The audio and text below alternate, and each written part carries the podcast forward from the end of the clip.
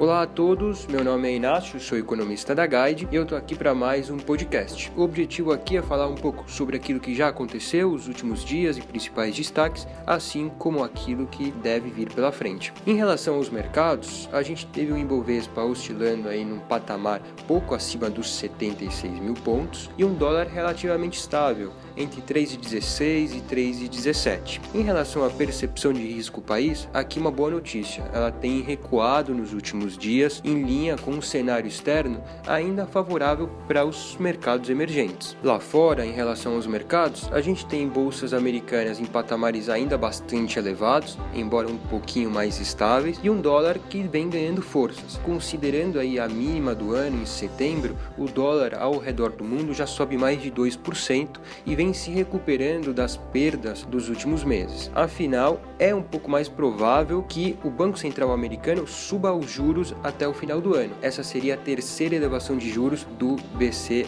dos Estados Unidos. Para colocar isso de uma forma um pouquinho mais clara, a probabilidade que o mercado atribui a isso hoje está por volta de 85%. No começo de outubro, estava por volta de 70%. Como pano de fundo, na verdade a gente tem uma economia americana que vem se fortalecendo, vem mostrando dados mais animadores e com isso o Banco Central se antecipa a uma elevação de inflação e começa a normalizar as taxas de juros. Portanto, para o Brasil, não nos parece que seja, ao menos nesse início, algo para se preocupar, algo para puxar o dólar de forma expressiva para cima, ao contrário daquilo que a princípio a gente poderia esperar. Um outro ponto do cenário externo que vale ressaltar aqui diz respeito à China. Afinal, nessa semana começou o Congresso Nacional do Partido Comunista, congresso importante que costuma definir diretrizes para os próximos cinco anos. Deve fortalecer o atual presidente e o mercado vai continuar muito atento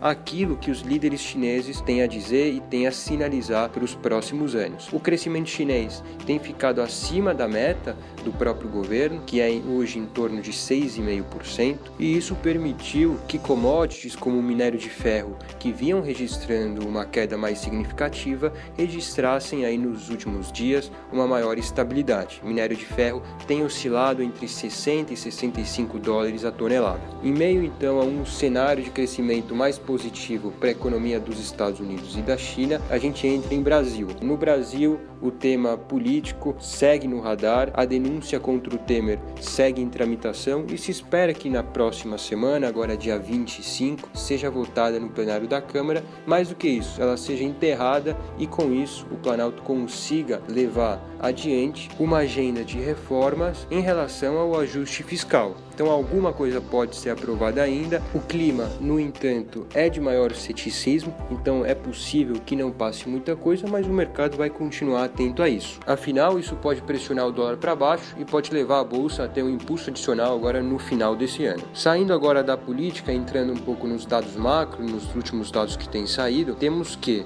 a economia em agosto, de acordo com o índice do Banco Central, o IBCBR, não teve uma performance muito animadora. De qualquer forma, não muda a projeção e a expectativa de melhor crescimento aí nos próximos trimestres. O mercado já há seis semanas tem revisado a projeção do PIB para 2018 para cima. Hoje se espera um crescimento de 2,5% e há muita gente projetando 3%, inclusive mais de crescimento para o ano que vem. Claro, vai depender muito da expectativa em relação à política, afinal é ano eleitoral. Em relação à inflação, os números, embora tenham registrado uma aceleração no último mês, isso de acordo com o IPCA 15 de outubro, temos que o ambiente é bastante benigno para a inflação. Se projeta algo em torno de 3% para o IPCA nesse ano e algo muito próximo de 4% para o ano que vem. Nesse ambiente, o Banco Central continua com a possibilidade, aliás, deve continuar cortando juros nos próximos meses. Se espera agora na próxima reunião, já nessa semana, reunião do Copom,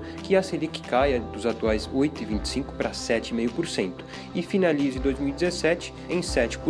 É possível que no começo de 2018, algo que a gente tem comentado aqui, a Selic caia um pouquinho mais e possa até ficar abaixo desses 7%. Então, para concluir, a gente tem nessa próxima semana, dia 25, um dia bastante relevante. Afinal, se espera a votação no plenário da Câmara da denúncia contra o Temer e também se espera no mesmo dia a decisão quanto à taxa de juros. Bom, além disso, indo agora para o cenário corporativo, é uma semana importante porque começa a temporada de divulgação divulgação de balanços referente ao terceiro trimestre. A temporada começa com o balanço da Fibra e depois, nos dias seguintes, outras empresas do setor, como Suzano e Clabin, também divulgam seus números. Bom, além disso, temos outras empresas do setor de consumo, de varejo, Via Varejo, Lojas Renner e Pão de Açúcar, divulgando seus balanços, e bancos como Santander e Bradesco, agora para esses próximos dias. Então, uma semana recheada de resultados, não só da parte macro e política, mas também do lado das empresas,